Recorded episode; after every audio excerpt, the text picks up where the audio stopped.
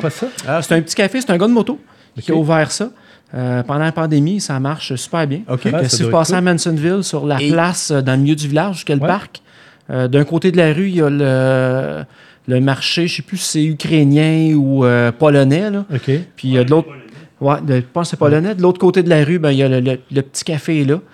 Puis là, le euh, nom l'indique torréfaction, mais il fait la torréfaction du Oui, café. Puis salut il tout le monde. Il. Salut tout le monde à la maison. Vous voyez, vous, vous entrez, vous vous asseyez avec nous, on prend un petit café, un petit, un petit verre d'eau, et puis on rencontre euh, Simon Poudrette. Vous l'avez déjà rencontré une première fois dans un de nos vidéos. Euh, on tu nous avais amené une Harley Davidson, un Sportster de mémoire. Oui, un XR euh, 1200 qui avait fait la XR Cup euh, Ouais. à l'époque au Canada et quelques courses aux États-Unis. Un beau souvenir, un beau souvenir pour euh, mes oreilles ouais, et mes poumons. C'est la minute, faites du bruit. Fait que gentlemen, start your engine.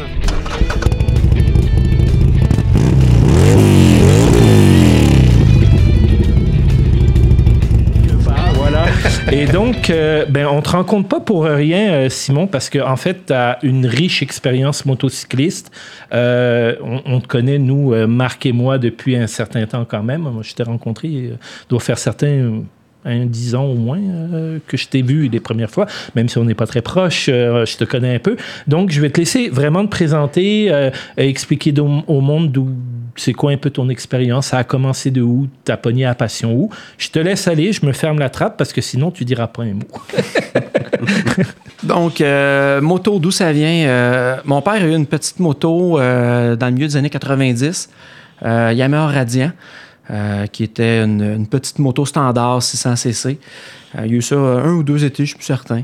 Puis euh, vendu, euh, lâché la moto. Puis moi, quand je suis arrivé au cégep, fin du cégep, j'ai décidé d'aller faire mon cours avec euh, un ami de l'époque. Puis euh, on a fait nos cours. euh, puis j'ai acheté une moto qui était en tout point identique à celle de mon père. Elle était 2000.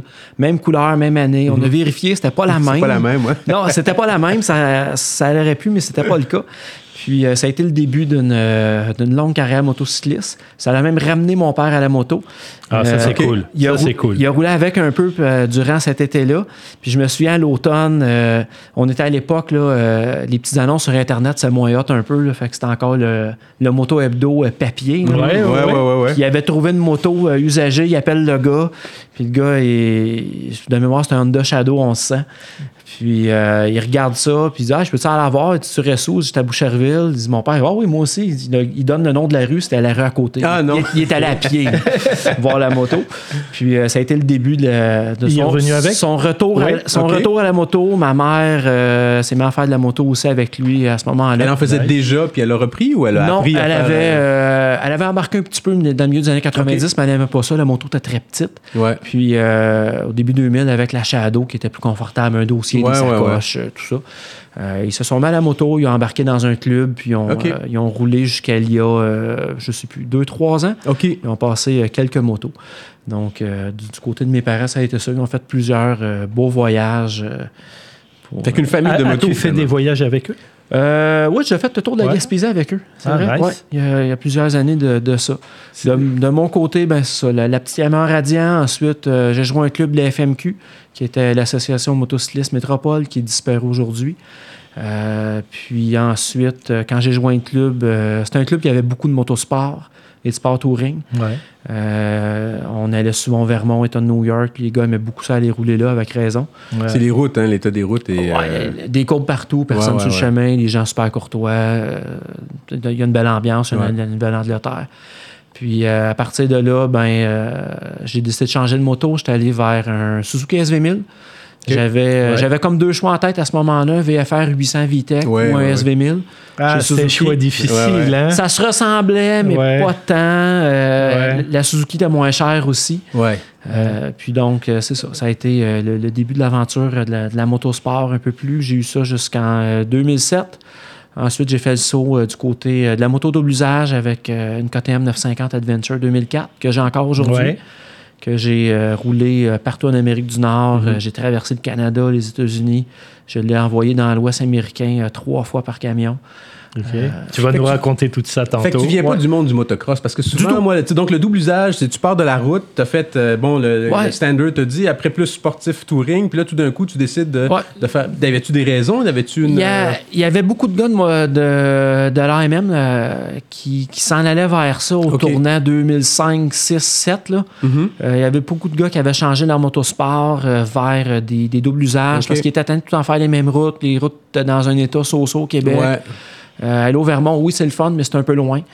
Euh, fait que les gars avaient changé vers ça tranquillement, Mhm. puis il y avait l'air de triper. Puis ça, ça l'ouvrait des, des chemins. Des que- possibilités au Québec, euh, my God. de- Moi, moi j'ai énorme, souvenir très clair dans ma tête d'être à quelque part dans le fond des bois francs, puis de sortir d'une courbe, euh, d'envoyer à la main un couple qui est arrêté sur le bord du chemin, qui allait chercher son chemin, puis je me demande pourquoi ils sont arrêtés. Puis euh, 200 mètres après, je tombe sur la gravelle en motosport, pour faire comme. Oh, oh. Ouais, le, chemin, le chemin Glen, tu l'as déjà fait, le chemin Glen? ça devait être une route à numéro. Ah, celle-là. là. Le chemin Glen, euh, non, dans le bout de Sutton? Non, non, c'est pas ça. Non, c'est ça. J'étais dans les bois, les bois toi, dans le coin de Dame. Nord, quelque chose Moi, j'étais dans le bout de Sutton. Qu'est-ce qui m'a amené à moto double usage? C'est 3, 4, 5, 6 courbes. Ça va bien, c'est le fun. Puis tout d'un coup, sans prévenir quasiment, là, Gravel, là, grosse arrête de là. même, là, ça arrête ouais, là. ouais, ouais. Là, tu sautes sur les breaks, ton chum saute sur les breaks, il passe à côté de toi parce qu'il break moins bien. Et tu te dis, non, non, non, les routes qui coupent au Québec, c'est pas grave. fait que je te comprends à 100 000 à l'heure. C'est ça. Fait que ça a été, euh, ça, a été ça. Le, le changement, euh, le changement Non, s'est fait, fait. là. Puis euh, depuis ce temps-là, euh, moto double usage, j'ai eu euh, quelques deuxièmes motos pour s'amuser, euh, des motos de route. Euh, j'ai eu un, un VF 500 Honda 1984 de mémoire Mhm.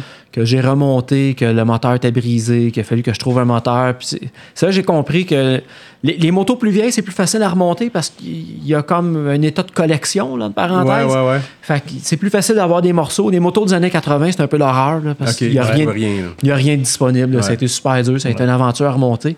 Puis euh, au final, une fois que je l'ai remonté, j'ai roulé avec un peu. J'ai fait Non, finalement, pas tant. pas, pas tant un VF500. tu sais, c'était, pas, c'était rien de super. là. Ah non, c'est ça. T'es, t'es comme dans le, dans les années 80, t'es comme dans, dans le temps où la moto, en plus d'être pas fiable, et pas tant le fun souvent là. Il y, a, il y a- il y a des modèles plaisants, ouais. mais mais t'es quand même dans une époque où T'es dans un milieu qui est moins le fun, on va dire, qu'aujourd'hui, avec les, les motos super euh, équipées, su- Ouais, ben, avec ça. beaucoup d'électronique, Ouais. ou les vieilles vieilles qui ont une âme, puis quelque chose. Il n'y euh, avait rien là-dessus, mais tu sais, ça, le look était correct, ça, fonctionnait, ça fonctionnait correct. La performance, c'était pas si mal pour un 500. mais ça avait pas de frein, là, c'était Non. terrible. Puis pas de suspension non plus. Fait que avec les roues- pour aller vite, Ouais. mais pour s'arrêter. avec les routes, ça arrive ça de Montréal. Tu fais comme, ben, finalement, j'irai pas très loin avec ça. Ah, là. Euh, donc, euh, tout ça nous amène. Bon, on va, on va passer sur un petit épisode quand même assez. Ben, je veux dire, on, on le sait. Toi, tu as été impliqué dans plusieurs associations, la motocycliste, des choses comme ça, comme le CAPM. On a parlé un petit peu hors champ. Là. Ouais, CAPM, Mouvement Escargot, Ouais, euh, qui, s'est joint en même Ouais. temps. Euh, quand les deux ont fusionné ensemble, j'étais là. Euh, on on s'est battu pour le prix des plaques. là. On était plein de monde. J'ai souvenir d'avoir été à Québec dans une manifestation. À l'hippodrome de Montréal, ceux qui étaient là vont s'en souvenir, l'orage incroyable qu'il y a eu quand c'était le moment du départ.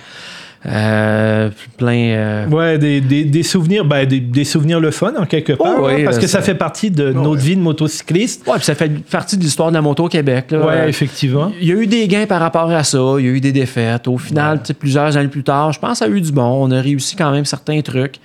Puis Puis aujourd'hui, C'était beau de voir, euh, c'était beau de- quand même de voir euh, L'unité 10 000 des motocyclistes ou euh, 7-8 000 motocyclistes en même temps sur le chemin. C'était Ah, quand je même pense que bien. la fois de l'hippodrome, le chiffre officiel, ouais. c'est pas loin de 20 000. hein. là. Ah, c'est ça. Bon, C'est ça, c'était énorme. Là. Fait que ça, c'était cool. là. Je euh, me souviens d'un gars avec son Harley qui avait mis des bougies dans ses euh, sorties d'exas, puis il m'avait pété ça dans le tunnel. Je, je m'en attendais tellement pas, mon gars.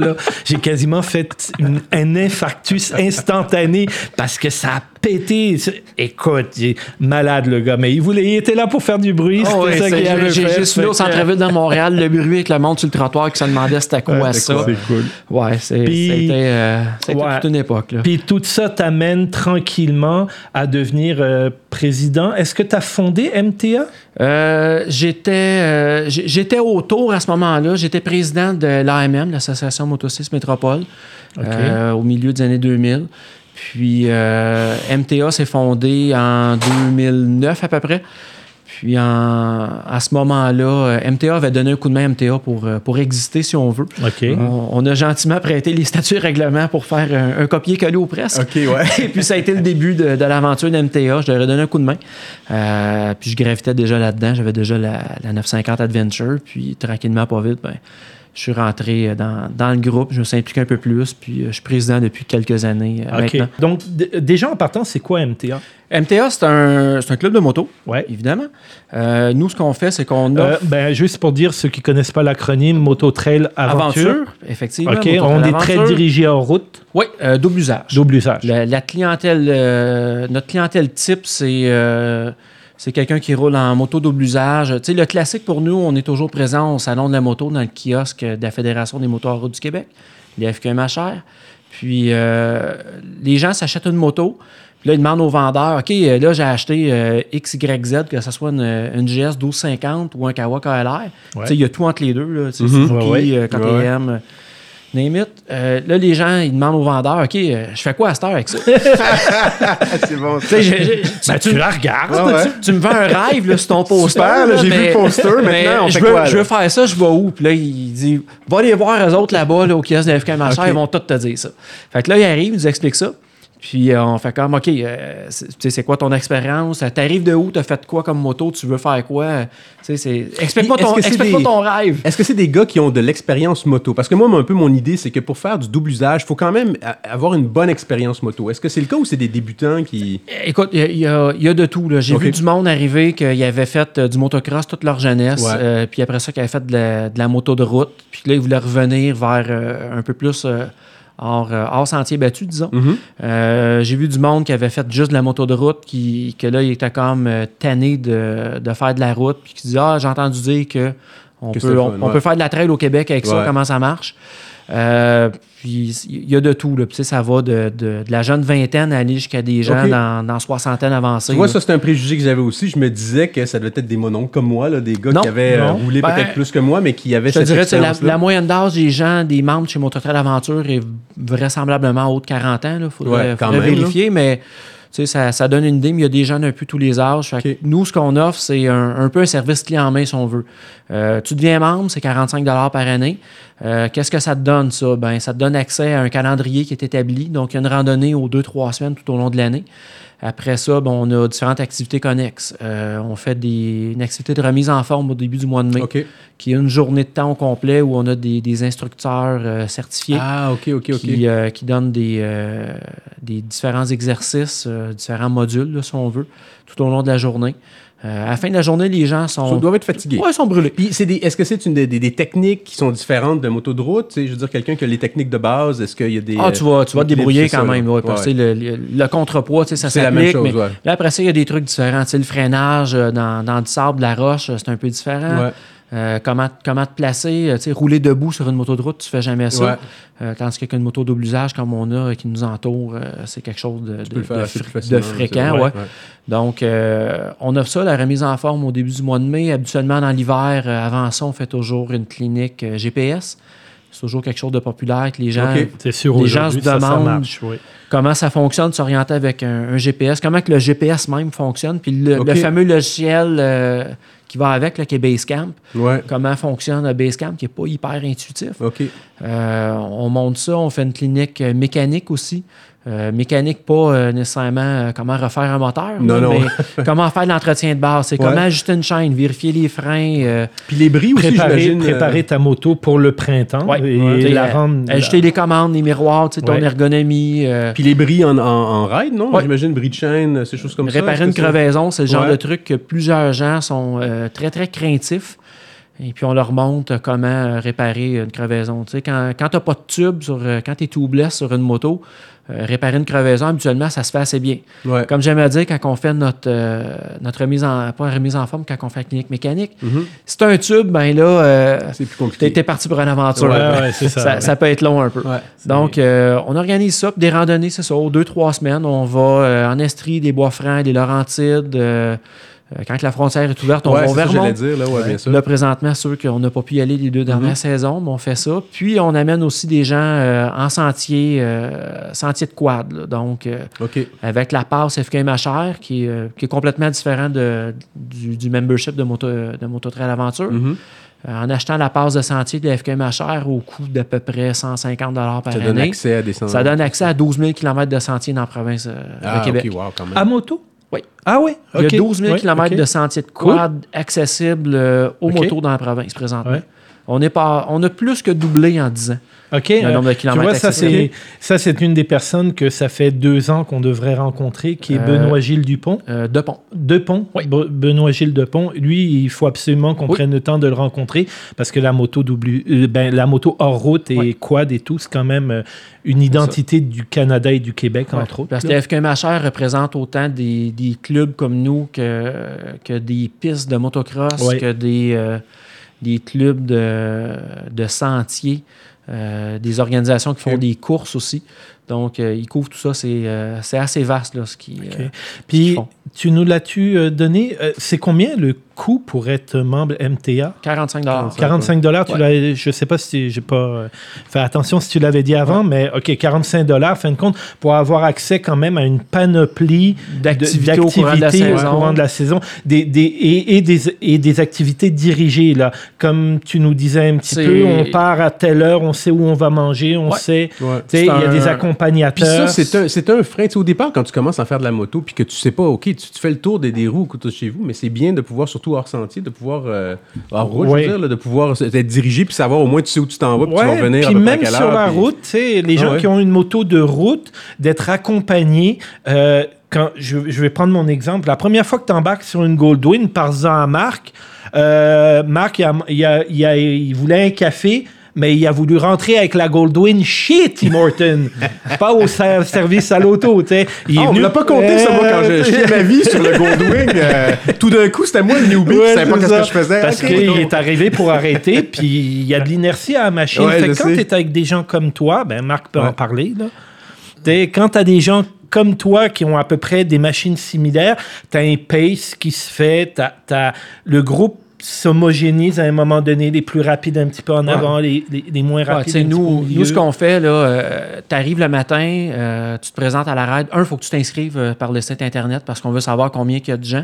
Ouais, Euh, ça, on- c'est des groupes quand même raisonnables aussi. Vous avez Ouais. des maximums, là, j'imagine? Ben, on, on- on met toujours un maximum. On a rarement refusé des gens. Habituellement, on réussit toujours à se débrouiller puis on, on forme des sous-groupes. Des sous-groupes, OK. Tu sais, exemple, au printemps, quand on a fait une ride en Estrie à la fin du mois de mai en, en 2021, on s'est retrouvé avec pas loin de 40 participants. Ah, ouais, OK. Puis Là, tu sais, les- à ce moment-là, les règles gouvernementales disaient pas plus que tant de personnes, regroupement, puis là, on Ouais, est comme, ouais, ouais, ouais. on est dehors, mais là... Chacun euh, sa face dans ça, son ça casque, va être- mais... Ouais, mais là, tu sais, le matin, tout le monde dans un stationnement, euh, c'est Ouais. peut-être pas l'idée du siècle Non. avec les règles actuelles. Fait que là, on, on avait divisé, j'avais fait plusieurs points de départ, j'avais formé des groupes. Puis comme ça, on avait dit aux gens aussi, amenez-vous un lunch. Comme ça, le midi, on va pouvoir dîner où on veut. Ouais, ça va être plus de- facile, puis les groupes se croiseront pas. Puis C'est ça, les groupes ont fait des chemins qui étaient différents. Donc, il faut que tu arrives aussi avec tout le monde des, faisait des la même guides. route. Tout le monde Ah, faisait la même route, OK. mais en partant pas du même point, OK. puis tu pars pas nécessairement à la même heure, ben on on s'est pas suivi à la queue leu Ok. Parce que t'as l'autre problème quand tu roules sur un chemin de gravel puis que c'est sec. Ouais. Tu lèves un nuage de poussière, à un moment donné, là, tu vois plus ouais, rien. OK, c'est Ouais, vrai, c'est ouais, ça. tout à Fait qu'à une dizaine de personnes, ça reste raisonnable. là, OK, ça- mais plus que ça, ouais, c'est ça allait bien. plus, Donc, tu arrives le matin, euh, on prend présence, puis là, on forme, euh, on forme des groupes, dépendamment combien qu'on est. On, on a toujours euh, suffisamment de leaders pour, euh, Ouais, c'est pour ça, la ça prend journée. des leaders. Les leaders Ouais. sont associés avec MTA comme tel ou c'est de Ouais, c'est- prendre des fois dans le groupe? euh, Ben, ça peut arriver que euh, je vais communiquer avec les gens d'avance pour dire Hey, euh, demain, la ride, j'ai vu que tu es inscrit. Est-ce que tu peux prendre un groupe? Ça nous donnerait un bon coup de main. OK.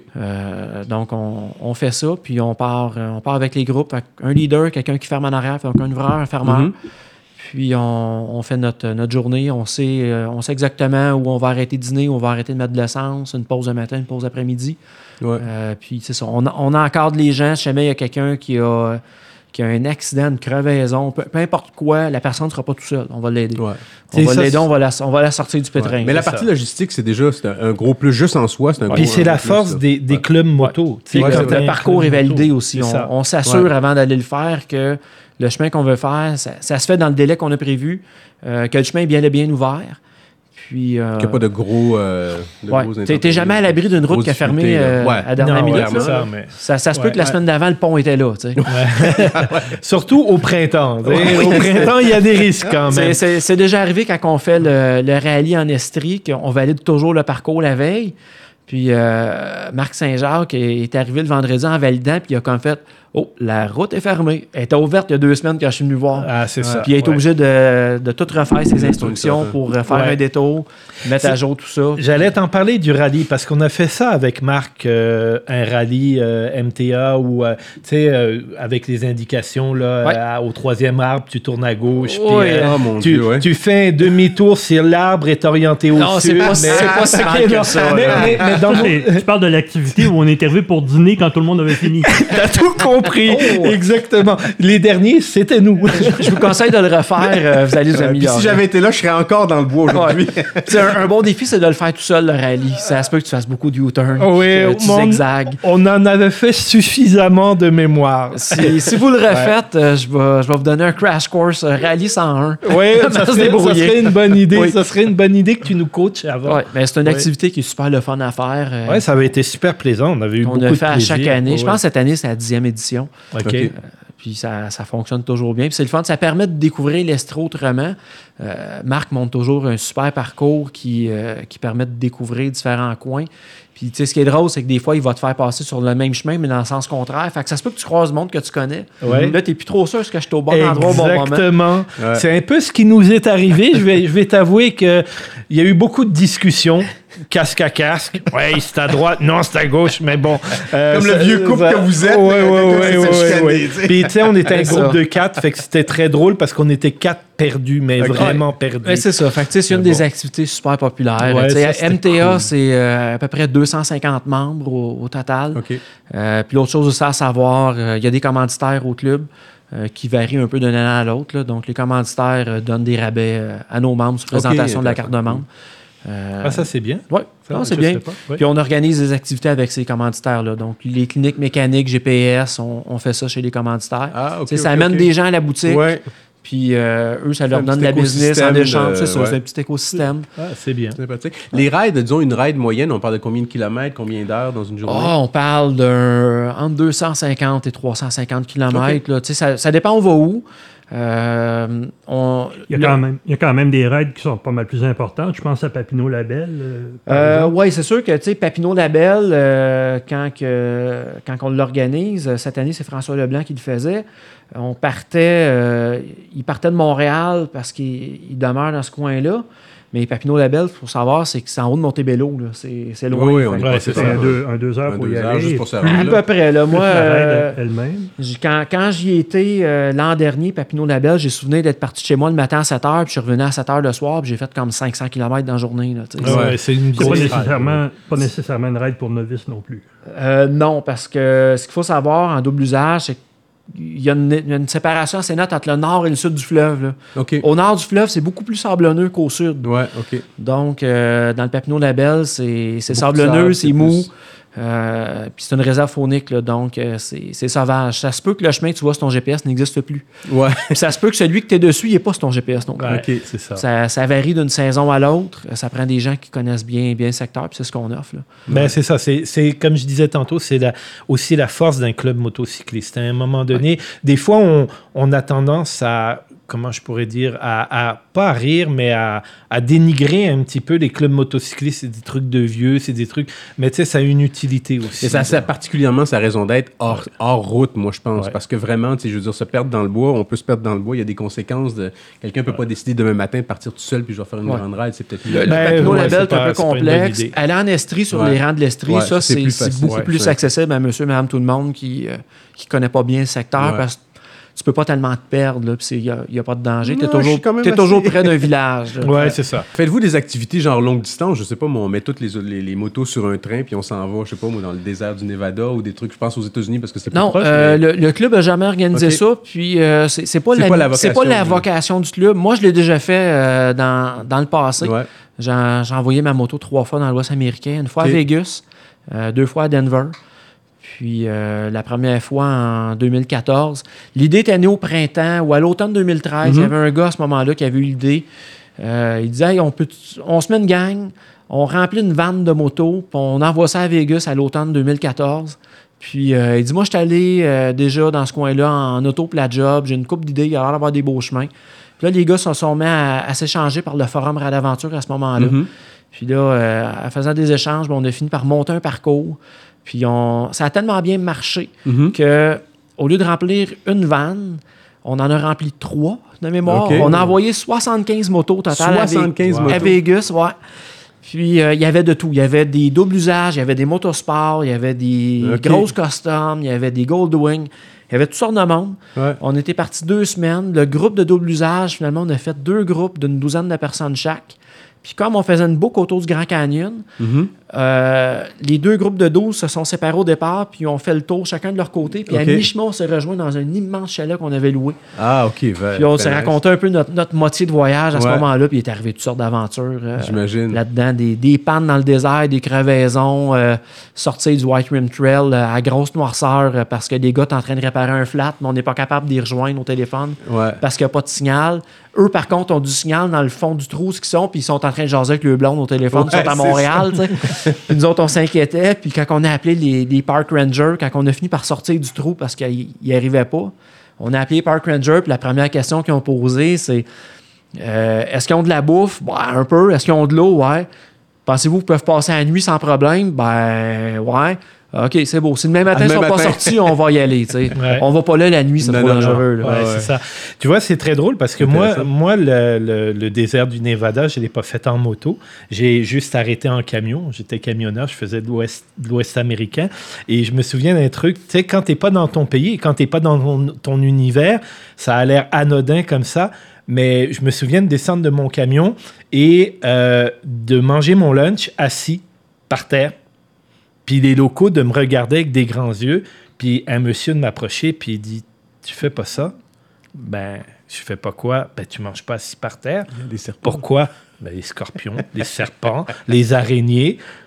Oh, tous des noms que t'aurais pas dû dire dans ma vie. Puis il dit ferme la porte de ton truck parce qu'ils embarquent dans les trucks, les serpents. Oh my God! Fait que ça, c'est le genre de truc que tu Ouais, vis à ton ça. premier voyage. T'as pas cette idée-là, cette là. notion-là. T'as pas cette conception. Ouais, c'est ça. Les, les bestioles sont pas les mêmes qu'au Québec. Non, là. c'est Ouais. ça. Le, climat est très différent. La vallée de la mort, elle s'appelle pas la vallée de la mort pour Déjà, rien, le là. nom est un peu Ben, indicateur. ben non, mais c'est ça. Celle-là, je ne l'ai pas fait en moto. Je l'avais faite en, en voiture de location l'année d'avant. Puis euh, j'ai souvenir d'être au point le plus haut de la vallée de la mort, qui est Dante's View, je pense.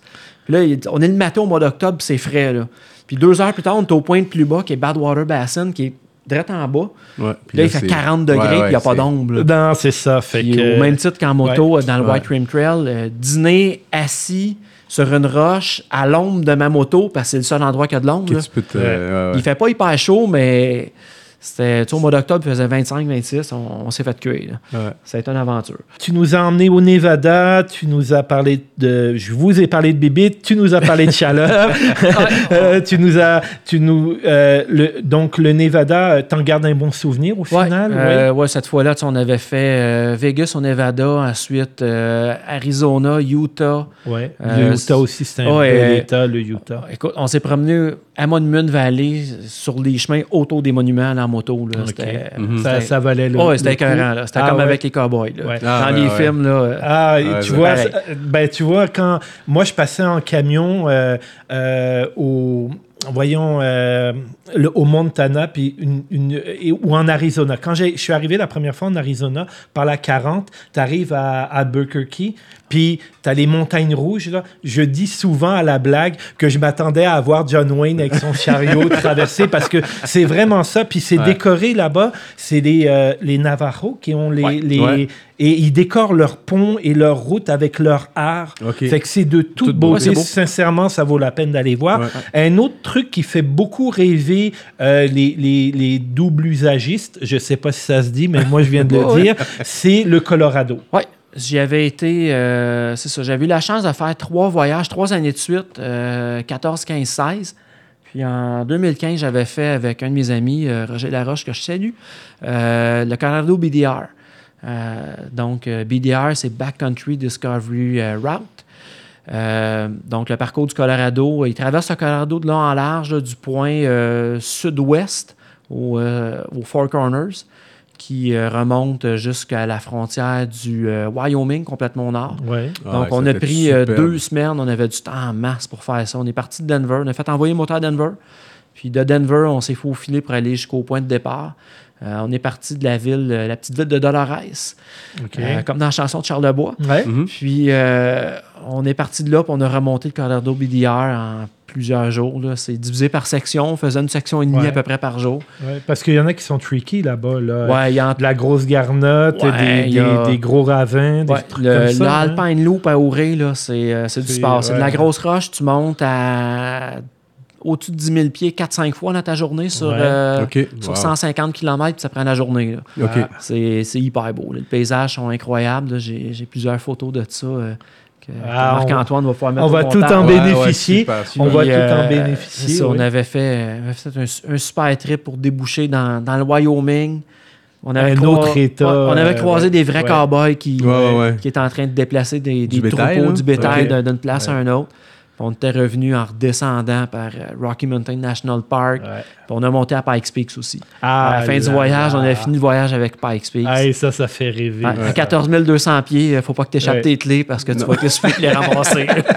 Ah oui. Ah, et ça, c'est, ça, c'est du rêve, ça. Ouais. Ouais. Ça, c'est... Ça avait été, euh, ça avait été un beau trip. Il avait fait beau presque tout le temps. euh, Ah, presque pas de pluie. On avait été super chanceux. Wow. Le Wyoming, c'est aussi un très bel état. Hey, avant qu'on se quitte, il y a eu beaucoup d'annonces euh, de nouvelles motos. J'aimerais ça, euh, on va se concentrer juste sur la portion double usage parce que c'est vraiment ton créneau.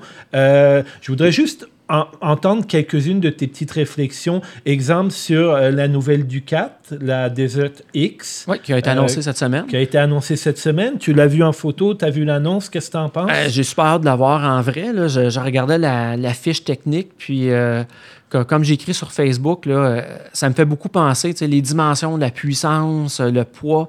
Euh, une KTM 990 qui a déjà euh, plusieurs années qui est pas Ouais. au catalogue, là, mais c'est à peu près ce format-là, puis c'est le même format que la, que la 890, que, Ouais. la, que la T7 chez Yamaha, euh, que la nouvelle Norden 901 ouais, aussi chez ouais, qui reste, euh, qui est une, une, une 890 euh, déguisée en ouais. avec Mhm. quelques petites différences techniques.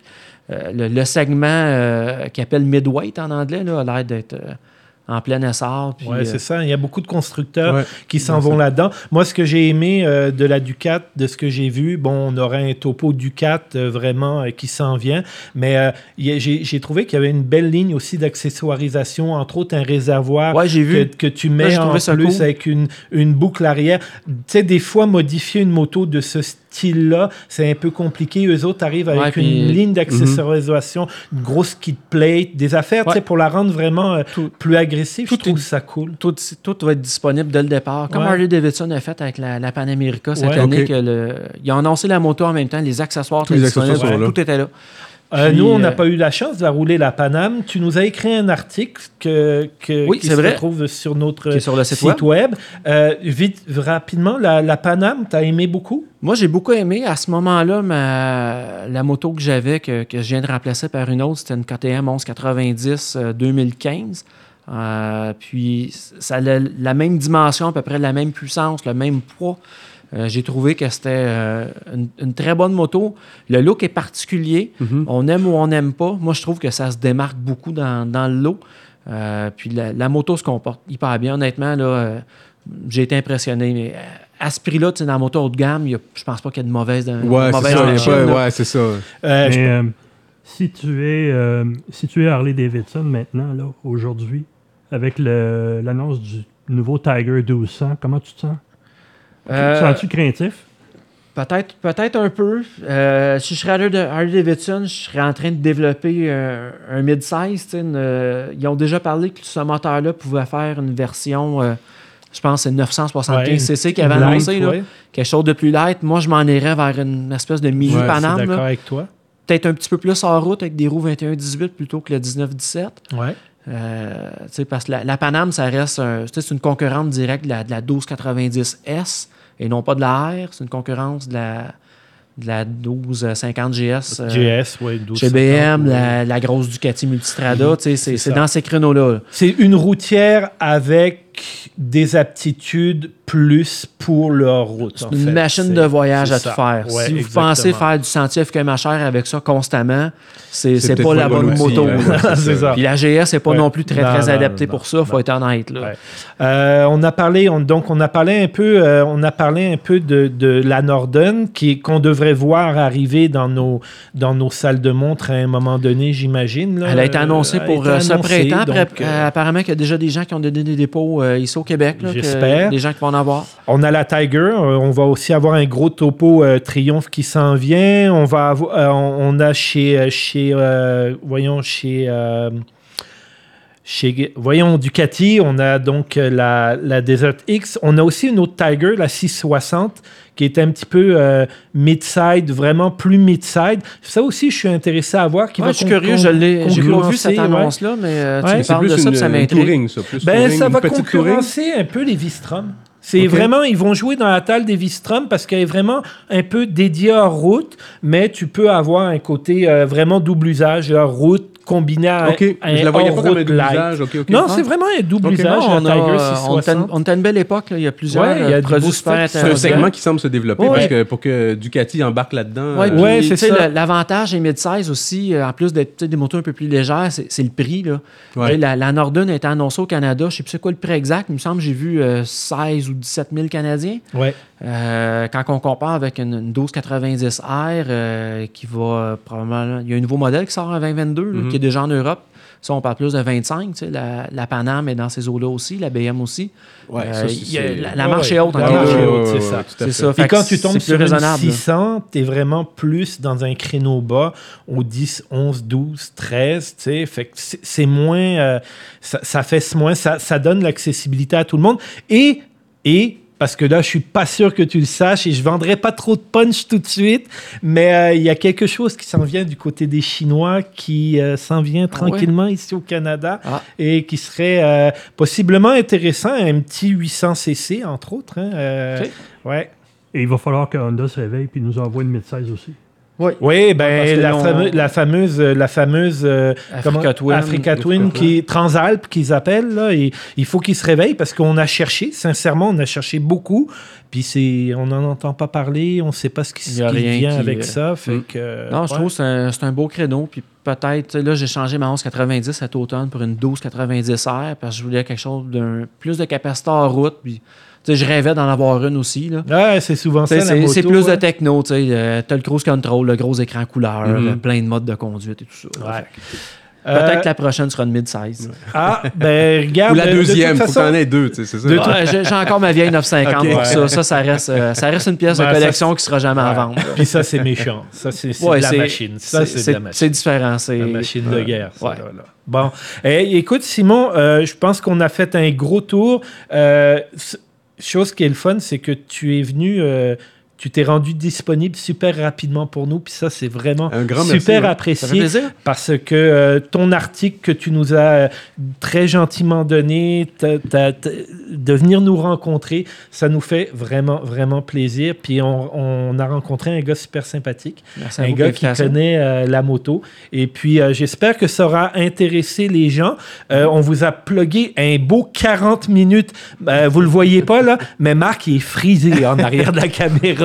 Parce qu'il Ah ouais, on fait ça en 10 minutes, Arnold. Ben oui, dans tes rêves, le gros. Donc, euh, en attendant, en attendant, euh, ben moi, euh, pour ceux qui vont regarder l'émission sur YouTube, ben c'est comme d'habitude, hein, on like, on partage, on s'abonne, on vient nous rejoindre sur les médias sociaux. Vous nous laissez vos commentaires, c'est important. Vous nous dites ce- comment vous avez trouvé Simon, euh, si vous êtes euh, peut-être intéressé à le rejoindre sur MTA, puis à vivre l'expérience. Si les gens d'Europe, vous venez ici au Canada, ben sachez qu'il y a peut-être une association que vous pouvez vous abonner euh, pour juste une saison, rencontrer du monde sympathique, découvrir des routes. Donc, euh, Laissez-nous vos commentaires. Nous, euh, on t'a découvert encore plus après le Harley et on te remercie. Si vous nous écoutez en podcast, parce que oui, maintenant on est en podcast, eh bien, on vous remercie d'abord. On vous demande de vous abonner, de nous laisser des étoiles. Vous pouvez coter là, euh, les podcasts. Laissez-nous des étoiles. Et puis, euh, je vous remercie beaucoup. Euh, Marc me fait un décompte. Bye bye. Salut.